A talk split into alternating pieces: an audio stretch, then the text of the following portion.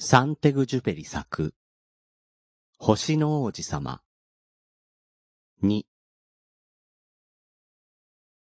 地球に来たのに誰もいない。見る限り砂ばかり。星を間違えたのかな？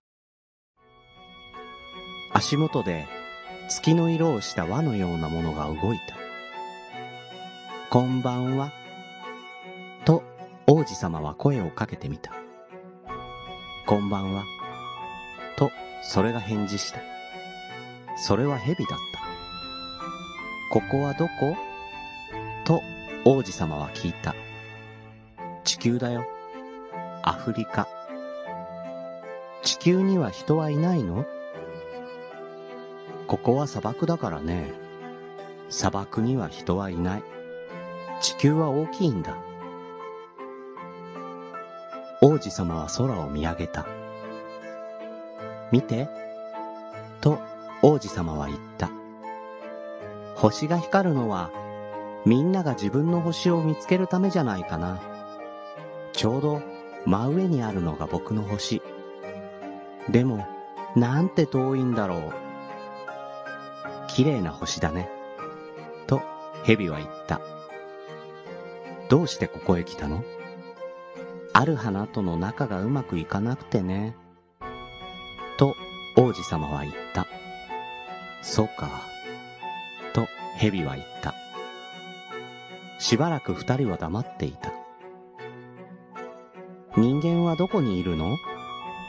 と王子様は聞いた。砂漠は寂しいよ。人間のいるところに行ったって、やっぱり寂しい。と蛇は言った。王子様は相手をじっと見た。君は変な格好だな。指みたいに細くて。でも、私は王様の指より強い。足もなくて旅もできないじゃないか。私は船よりも遠くへ君を連れて行ける。いつか君が自分の星に帰りたくなったら、私が送ってあげる。と、蛇は言った。君の話って全部謎々みたい。それを解くのも私だよ。と、蛇は言った。王子様は高い山を越え、砂や岩や雪の中を遠くまで歩いた。すると道があって、その先に庭があった。こんにちは。と王子様は言った。こんにちは。とバラたちが言った。君たちは誰？と王子様は聞いた。バラよ？とバラたちは答えた。王子様は悲しくなった。あの星に残してきた花は、自分は世界でたった一本の花だと言っていた。でも、ここには同じ花が五千本も咲いている。これを見たら、僕の花はとっても恥ずかしい思いをするよ。僕は、あれは特別な花だと思っていたけれど、普通の花だった。僕の星は火山が三つあるだけの小さな星だ。やっぱり僕は立派な王子じゃなかったんだ。王子様は草の中に倒れて泣いた。その時、狐が現れた。こんにちは。と、狐は言った。こんにちは。と、王子様は言った。君は誰？俺、狐。僕と一緒に遊んで？と王子様は言った。今、すごく悲しいんだ。俺は君とは遊べないよ。まだ仲良しじゃないから。そうか。ごめん。と王子様は言った。それからしばらくして、王子様は聞いた。仲良しって何？特別ってことさ。十万匹の狐の中に俺がいても、君は気づかない。でも、仲良しになったら、君は一目で俺を見分ける。君にとって、俺はこの地球の上で、たった一匹の狐になる。でも、僕は地球の外から来たんだけど、別の星？と、狐は聞いた。そう。と王子様は言った。そこには、狐を鉄砲で撃つ奴はいる？いないよ。じゃあ、美味しい鶏はいる？それもいない。狐はがっかりした。うまくいかないものだな話は簡単なんだ。俺は鶏を捕まえて食べる。その俺を鉄砲で狙う奴がいる。毎日それだけ。王子様はうなずいた。でも、もし俺と君が仲良しになったら、毎日が変わるんだ。普通は人の足音がしたら、俺は穴の中に隠れる。でも、それが君の足音だったら、俺は喜んで出てくるよ。王子様は分かったと思った。あっちに小麦畑が見えるだろう？俺はパンを食べないから、小麦なんて自分には関係ないと思っているさ。だけど、君と仲良しになったら、金色の小麦畑はそのまま君の髪の色だから、畑を見るたびに、俺は君を思い出す。じゃあ、仲良しになるにはどうすればいいの？と王子様は聞いた。ゆっくり時間をかけるんだ。今日はまだこれぐらいまで。つまり、ちょっと離れて座る。明日にはもう少し近くに座れるようになる。そう言って、狐は帰って行った。次の日、王子様が行くと、狐はもう少し近くに座った。これからは時間を決めた方がいいな。と、狐は言った。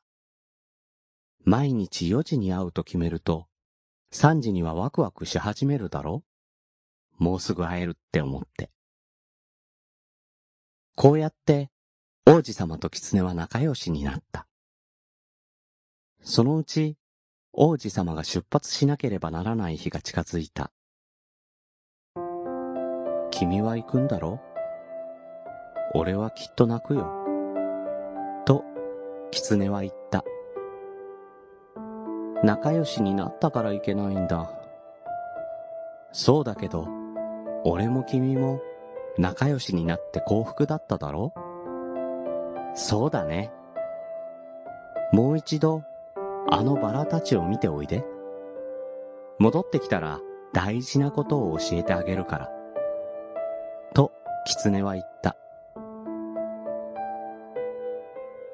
王子様は庭のバラたちを見に行った。君たちは見た目は同じでも僕のバラとは全然違うよ。と王子様は言った。僕は自分のバラには水をやったり、ガラスの鉢をかぶせてやったり、いろいろ世話をした。だから、あのバラと僕は仲良しだ。でも、君たちはそうじゃない。あのバラだけが僕の花なんだ。王子様は狐のところに戻った。さようなら、と王子様は言った。さようなら、と狐は言った。じゃあ、大事なことを言うよ。物は心で見る。肝心なことは目では見えない。肝心なことは目では見えない。と王子様は繰り返した。君がバラの世話をした分だけ、君とバラは仲良しになれる。世話をした分だけ仲良しになれる。と王子様は繰り返した。狐の話を聞いたのは、僕の飛行機が砂漠に落ちてから8日目のことだった。もう飲み水は全然残っていなかった。飛行機は治ってないし、水はもうないし、と僕は王子様に言った。僕の友達の狐はね、と王子様は言った。狐の話をしている場合じゃないんだよ。と僕は言った。水がなければ人は死ぬんだから。そういう時でも友達がいるのは、と王子様は言って、ちょっと考えた。僕も喉が渇いた。井戸を探そうよ。この広い砂漠で井戸を見つけるなんてとんでもないことだ。と僕は思ったけれど、二人で歩き始めた。何時間も歩いているうちに、夜になって星が光り出した。王子様はくたびれて座り込んだ。僕もその隣に座った。星が綺麗なのは、星の一つに花が隠れているからだよ。と王子様は言った。そうだね。と僕は答えた。砂漠も綺麗だ。僕も砂漠が綺麗だと思っていた。砂漠が綺麗なのはどこかに井戸を隠しているからだよ。と王子様が言った。僕はしばらく考えてから言った。家でも星でも砂漠でも綺麗なものはみんな何かを隠している。君は僕の友達の狐と同じことを言うね。と、王子様は嬉しそうに言った。王子様が眠ってしまったので、僕は彼を両腕に抱いて歩いた。とても壊れやすい宝物を運んでいるような気持ちだった。どこかの星に咲いているバラのせいで、王子様の顔は輝いている。僕が守ってやらなければ、ランプの火が風に吹き消されるようにこの輝きは消えてしまう。そう思いながら歩き続けて、明け方、僕は井戸を見つけた。この水を探していたんだ。と王子様は言って水を飲んだ。星空の下を歩いて、力を入れて綱を引いて、滑車の歌を聞いて手に入れた水だ。特別な水。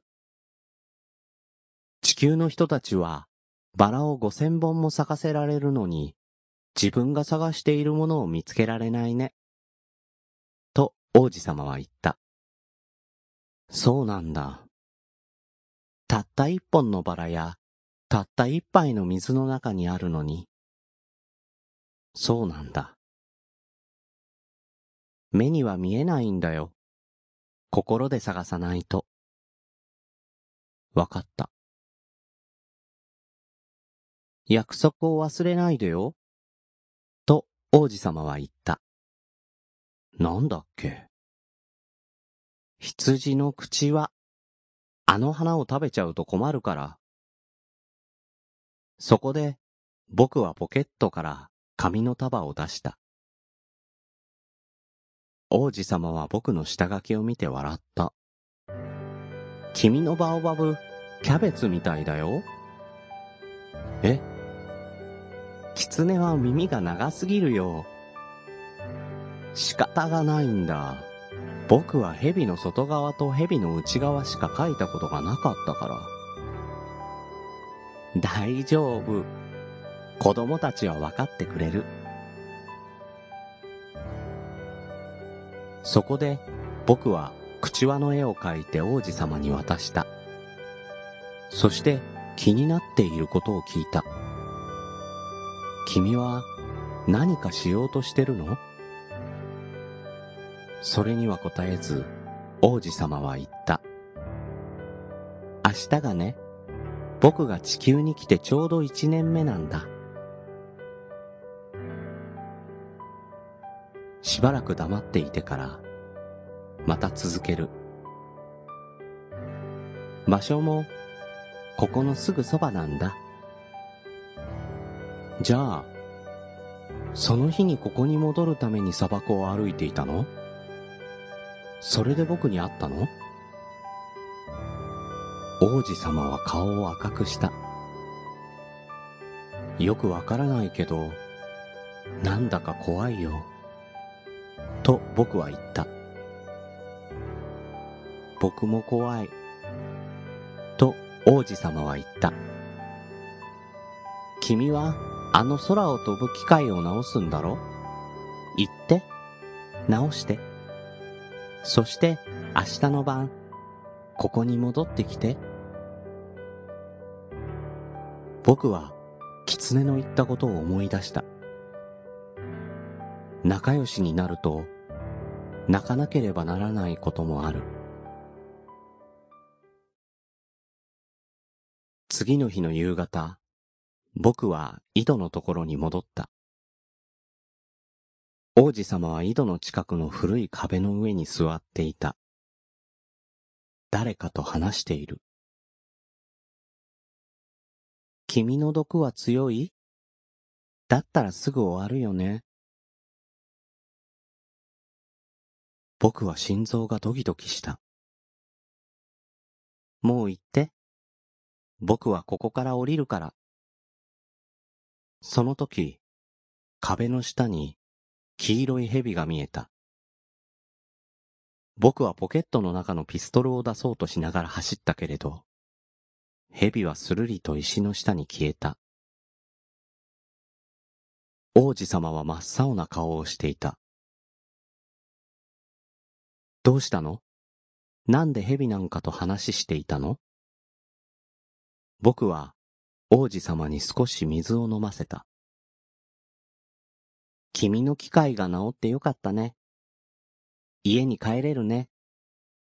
と、王子様は言った。どうして知っているの？僕も今日、自分のところへ帰る。それから王子様は悲しそうにこう言った。でも、うちはちょっと遠いから、何を怖がっているの？今晩はもっと怖いことになる。僕は王子様がどこか遠くへ行ってしまうのかと思って、心が凍るような気がした。砂漠の泉のような笑い声が、もう聞けなくなる。君の笑う声が聞きたい。今日でちょうど一年なんだ。だから今夜僕の星がここの真上を通る。でも蛇なんて関係ないよね。王子様は僕の聞いたことには答えなかった。花の時と同じなんだ。どこかの星に花が咲いていると思うと、全部の星が綺麗になる。知っているよ。僕の星は小さいから、あれって指さして教えられない。でも、その方がいいんだ。全部の星が君の友達になる。と言って王子様は笑った。ああ、僕は君の笑う声が好きだ。と僕は言った。それが僕の贈り物だよ。これから星空を見るたびに君は僕の笑い声を聞くよ。僕と君はずっと友達だよ。僕の笑う声を聞きたくなったら夜の星を見ればいいんだ。彼はもう一度笑った。それから真面目な顔で言った。君は来てはいけない。僕は死んだように見えるかもしれないから。それに、蛇がいたずら半分に君を噛むかもしれないし、僕たちはずっと一緒だ。ああ、二度目に噛むときは毒がないんだった。その晩、気がついてみると王子様がいなかった。僕は急いで後を追った。ああ、来たんだ。追いついた僕に王子様は言った。来ない方がよかったのに、君は辛い思いをするよ。僕は死んだように見えるかもしれない。でも、それは本当じゃないんだ。僕の星は遠いから、体までは持っていけない。それだけなんだ。僕は何も言わなかった。楽しいことだよ。君が星を見ると、鈴のような僕の笑い声が聞こえる。僕が星空を見ると、あの井戸の滑車のきしみが聞こえる。全部の星が僕に水をくれる。僕は何も言わなかった。君には5億の鈴がある。僕には5億の井戸がある。王子様は口をつぐんだ。なぜって、泣いていたから。この先は、僕、一人で行く。そう言ったものの、王子様はそこに座り込んだ。怖かったんだ。僕は帰ってあの花の世話をしてやらなければならない。あの子はとっても弱いから。僕も立っていられなくてそこに座った。すぐ終わるよ。そう言って王子様は立ち上がり前に出た。僕は動けなかった。王子様の足元で何か黄色いものがキラッと光った。それから王子様は声も立てずゆっくりと倒れた。柔らかい砂のおかげで何の音もしなかった。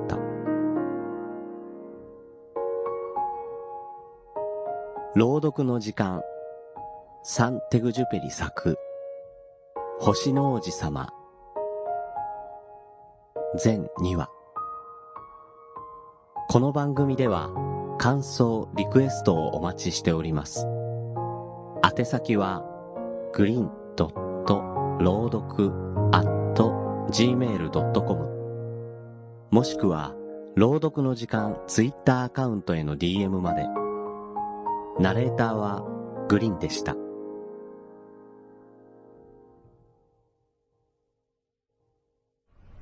それが今から6年前のことだ。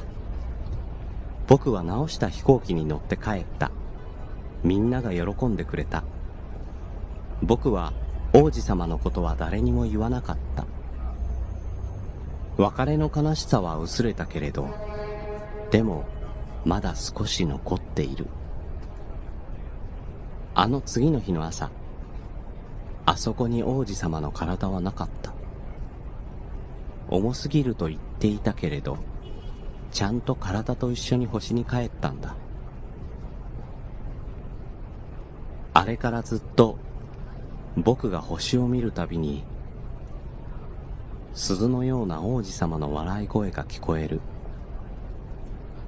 でも、一つ気になっていることがある。